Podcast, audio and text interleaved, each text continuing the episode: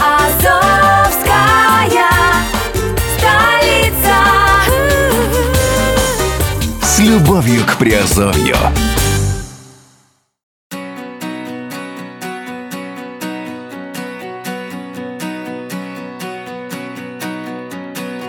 Всем привет, с вами Герман Промяков, вы слушаете подкаст «Радио Азовской столицы», и сегодня мы говорим в разделе «Офшор Industry». Сегодняшний наш э, разговор пойдет о Кипре. А, Тема звучит так, тема небольшая, но э, важная. А, Называется по пути Латвии на Кипре отказываются от клиентов россиян и просят забрать деньги. Дело в том, что э, ни- никто, ну все знают, да, про латвийский банк БЛВ, который, в общем-то, закрыли этой весной э, и по причине большого количества нерезидентов, в том числе как бы граждан СНГ. А сегодня говорим о Кипре.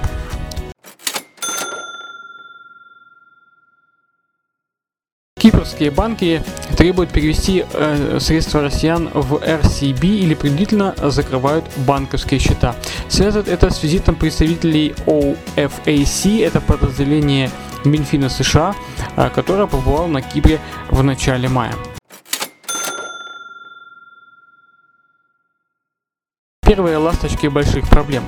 Россиянам становится все сложнее владеть иностранными счетами. Причина в недоверии со стороны многих банков после громких скандалов с отмыванием, а также противостояние США и России. О том, что Кипр не слишком рад в последнее время российским деньгам, стало ясно пару месяцев назад, когда случились проблемы с латвийским банком ЭБЛВ.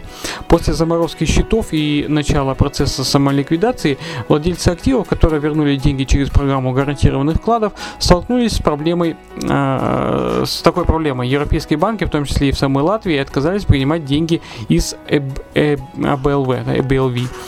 Дальше стало хуже. Некоторые банки отказались принимать средства из Латвии в целом. Среди таких э, банков оказались некоторые кипрские банки. Единственным послаблением было то, что при наличии счета в кипрском банке клиенту могли позволить перевести деньги.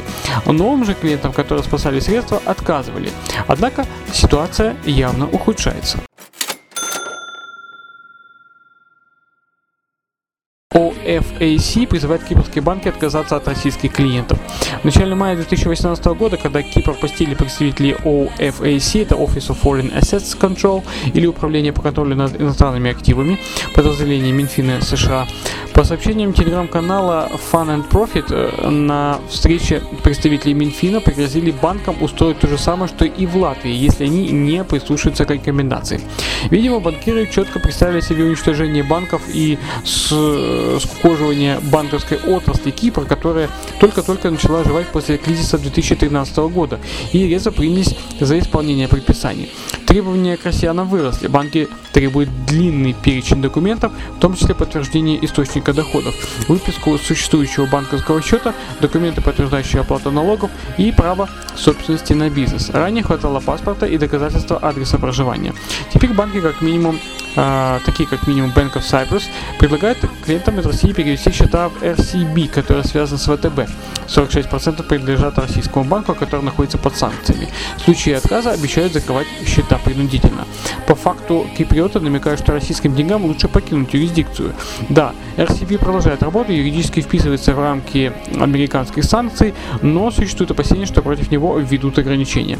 На Кипр давят и э, банки принимают решения для защиты собственных интересов. Эксперты отмечают, что таким образом США добивается выполнения санкций и усиливают давление на Россию.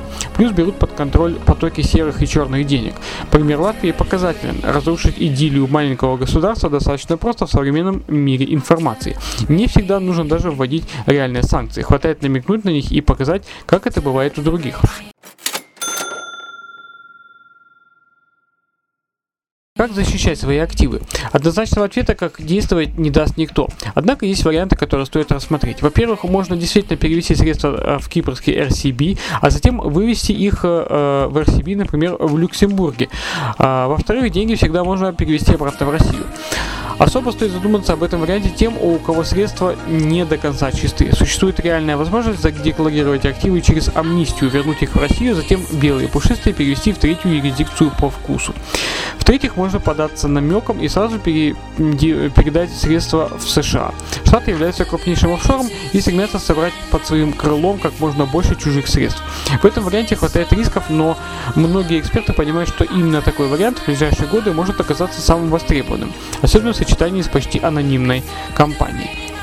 А, Мы, кстати, предлагаем э, посмотреть на ситуацию шире. Ни одна юрисдикция э, не предлагает 100% гарантии безопасности. В одном месте слишком большой долг и диктатура э, сильного, в другом зависимость от крупного соседа. А в одной стране меняют законы раз в полгода, в другой экономику сносят ураганом. При этом в каждой юрисдикции есть свои сильные и выгодные стороны, которым можно пользоваться. Поэтому логичнее заняться диверсификацией рисков. Минимум, который э, требуется для этого, это открыть несколько банковских счетов в, разных юрисдикциях. В этом случае даже заморозка, конфискация или тотальный беспредел в одной стране не затронет ваше состояние в целом. Неприятно, когда все деньги сгорают по политическим или экономическим причинам в выбранном банке. Ситуацию можно предотвратить, если заранее открыть несколько счетов.